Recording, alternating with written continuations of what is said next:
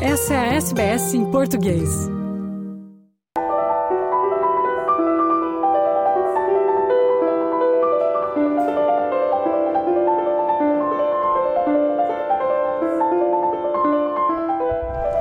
Ele nasceu na periferia de Recife e começou a tocar piano na igreja que frequentava com os pais. Hoje, é um dos grandes nomes ascendentes do jazz internacional, ritmo que mescla com baião, ciranda, frevo, maracatu e outros ritmos regionais brasileiros. Um legítimo herdeiro de Naná Vasconcelos, Moacir Santos e Hermeto Pascoal.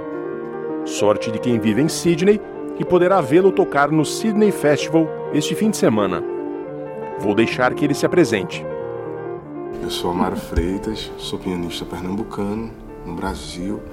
Para mim é uma alegria imensa estar aqui em Sydney, podendo tocar a minha música. A Amaro Freitas se apresenta no The Nilson, no Wash Bay Arts Precinct, nesta sexta-feira, 12 às 15 horas, sábado também às 15 horas e no domingo 14 às 11 horas da manhã.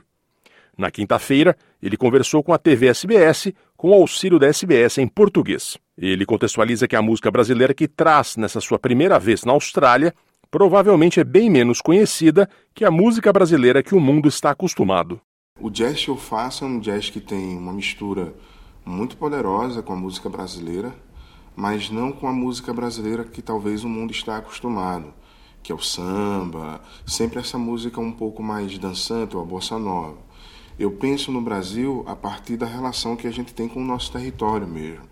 Então, o que eu vou mostrar aqui está muito relacionado com a cultura indígena, a cultura afro, desde ritmos que vão do frevo ao maracatu, ao caboclinho, como também de linguagens que tentam traduzir o som que vem do rio, o som que vem da água, da floresta amazônica. É um outro tipo de conexão com a música brasileira de uma forma um pouco mais experimental. Se por um lado o Brasil traz angústias cotidianas típicas de um país em desenvolvimento, Amaro ressalta que o país insiste em ser uma potência criativa e cultural. Então, o Brasil sempre está em movimento. Sempre existem novas pessoas trazendo um novo tipo de som no Brasil. É incrível porque o país ele vive um conflito muito curioso, que ao mesmo tempo que a pobreza não acaba no Brasil, que ao mesmo tempo que a gente não tem direitos como em países de primeiro mundo, o, o Brasil é um país que parece ser um celeiro que cria, cria, cria uma, uma criação inesgotável de artistas para vários tipos de linguagem. Essa que eu faço é só mais uma das. Mas existe uma cena nordestina, uma cena do sudeste, uma cena do norte do país fazendo coisas maravilhosas. Eu acho que às vezes no Brasil a gente vive dentro de uma ilha. Apesar do Brasil ser muito grande, nem todo tipo de música brasileira se conecta com o mundo. Amaro Freitas faz muita questão de ressaltar as raízes negras em sua arte e em seu visual mas ele conta que isso representou um conflito com o passado na igreja que frequentava, onde sua história com a música começou. Quando ele se abriu para sua ancestralidade, seu horizonte também se abriu, o que contribuiu para o seu jeito de tocar piano mais percursivo que melódico. Então, de uma certa forma, eu fui podado desse contato com a minha cultura afro-brasileira é, existia um projeto durante um tempo, há muito tempo atrás, de embranquecimento do Brasil. E praticamente quando eu fiquei de maior foi que eu comecei a me conectar com essas minhas raízes. Eu fui criado numa igreja de periferia e nessa igreja eu cantava com a minha mãe, com meu pai, com a minha família. Meio que a música foi introduzida na minha vida aí. Mas, por exemplo, na igreja eu não poderia ter esse cabelo que eu tenho agora, né, porque isso não era visto como uma coisa legal. A partir desse momento que eu fico de maior, que eu entro na universidade, eu começo a me conectar e saber mais sobre a nossa ancestralidade que ela vai tanto da, da cultura afro como também da cultura árabe. Né? A palavra Recife é uma palavra que, que veio do árabe, na etimologia da palavra Recife, a Recife, Recife. Né? E Recife é o meu segundo disco, que eu presto essa homenagem ao meu território. E no disco Sankofa é um disco onde eu já estou totalmente integrado dentro das raízes africanas que me influenciaram, como Bacuacua, Milton Nascimento, é, Vila Bela, que é uma homenagem a Teresa de Benguela, que foi uma rainha no Mato Grosso do Sul. Então, o disco ele traz uma pegada de música instrumental, mas com, com um contexto histórico importantíssimo por trás de cada tema. Que isso fala sobre mim, né? Isso fala sobre coisas que foram negadas para essa pessoa que vivia nessa situação de periferia. E porque, de uma certa forma, eu já sentia isso dentro de mim. Né? A forma como eu toco piano, algumas vezes, trazia muito mais um jeito percussivo de abordar o piano, e você vai poder ver isso amanhã no concerto, do que um jeito melodioso. E isso era curioso, porque ninguém me ensinou a tocar dessa forma. Mas eu acho que dentro de mim já existia um percussionista. Amaro Freitas é um músico instrumental brasileiro vindo da periferia de uma grande metrópole longe dos centros mais famosos do sudeste do país. Não foi exatamente uma trajetória fácil. Contudo, ele achou seu caminho olhando para dentro e para fora. Para dentro de si, em sua ancestralidade, para dentro do Brasil, em seu território, e para fora, nos pianistas de jazz. Venho de uma família que é uma família pobre no Brasil. Acho que existem várias bandeiras que eu acabo representando é muito difícil de você viver de música instrumental no Brasil. Viver de música instrumental no Nordeste é mais difícil ainda. E eu sempre acreditei que a música pudesse ser o lugar de transformação da minha vida. E eu tive sorte por encontrar pessoas que me ajudaram. Né? Quando eu tinha 15 anos, eu entrei no Conservatório Pernambucano, mas tive que sair porque meu pai não tinha dinheiro para poder pagar o conservatório. Nessa mesma época, eu ganhei um DVD do Chick Corea Trio. Chick Corea is a great pianist from United States, né? E lá eu eu assisti aquele vídeo e eu fui tocado por aquela música e eu disse meu Deus eu quero fazer isso então curiosamente as minhas influências na música já eram influências que estavam tocando no Montreux Jazz Festival que estava tocando no North Sea Jazz, que estava tocando em grandes festivais do mundo. E eu olhava aquilo e dizia: um dia vai ser a minha vez. Agora estou eu aqui. Amaro Freitas tem três álbuns na carreira e está por lançar o quarto. Se antes ele bebia na referência de sua ancestralidade africana e no passado árabe que influenciou o Nordeste, desta vez é a floresta amazônica que o inspira. Esse álbum é um, é um mix de um trabalho que eu já venho desenvolvendo há quatro anos atrás, é, de, de, um piano preparado. É uma técnica que foi criada por John Cage, né? E eu coloco algumas coisas dentro do piano para alterar o som do piano, como jogo de dominó, prendedor de roupa, sementes, fita. E eu venho durante um tempo nessa pesquisa para chegar nesses sons que não são convencionais ao instrumento.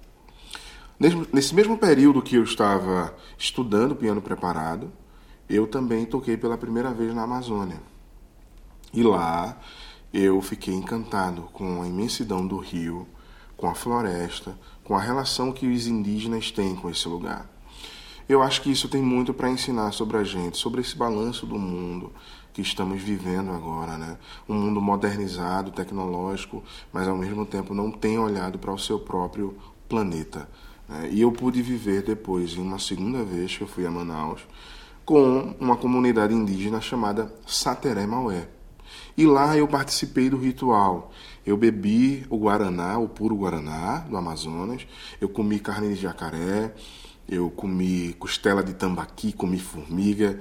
E eu vi a relação deles como beber água da fonte, né?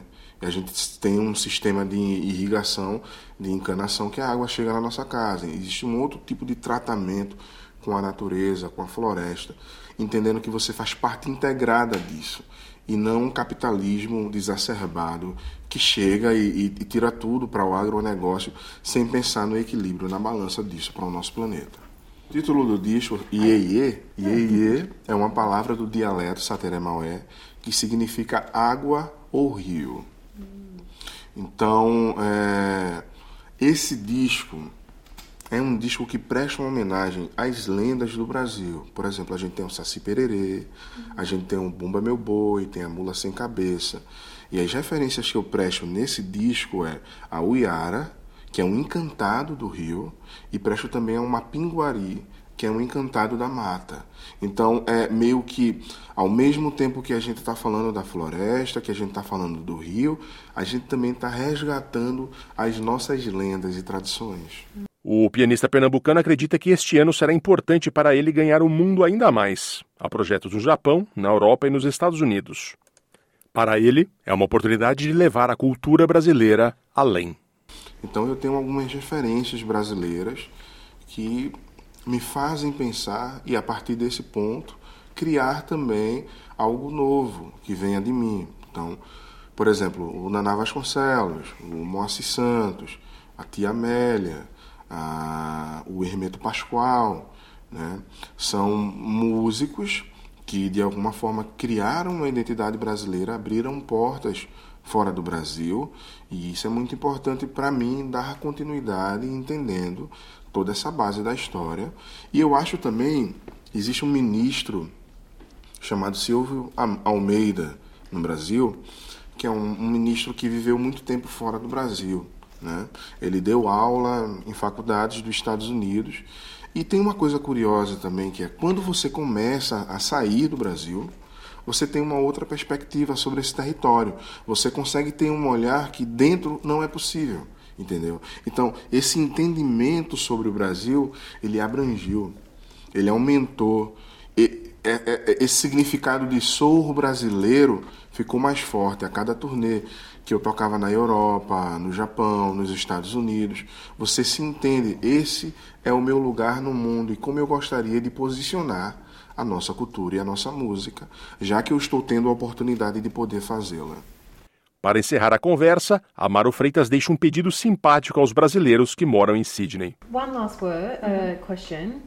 Do you have a message for Brazilians and Portuguese speakers living here in Australia? That's from our our SBS Portuguese Radio. Ah, por favor, venham ao meu concerto. Né? fortaleçam, fortaleçam o irmão brasileiro.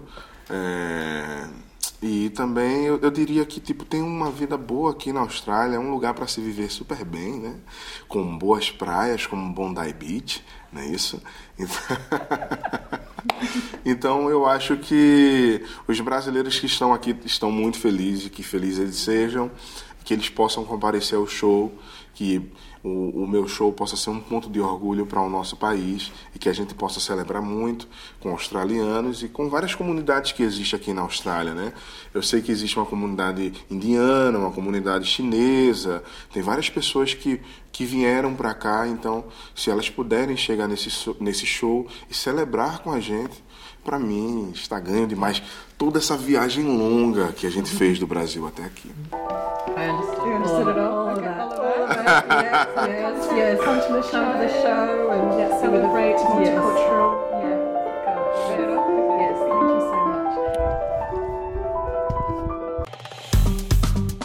Curta, compartilhe, comente.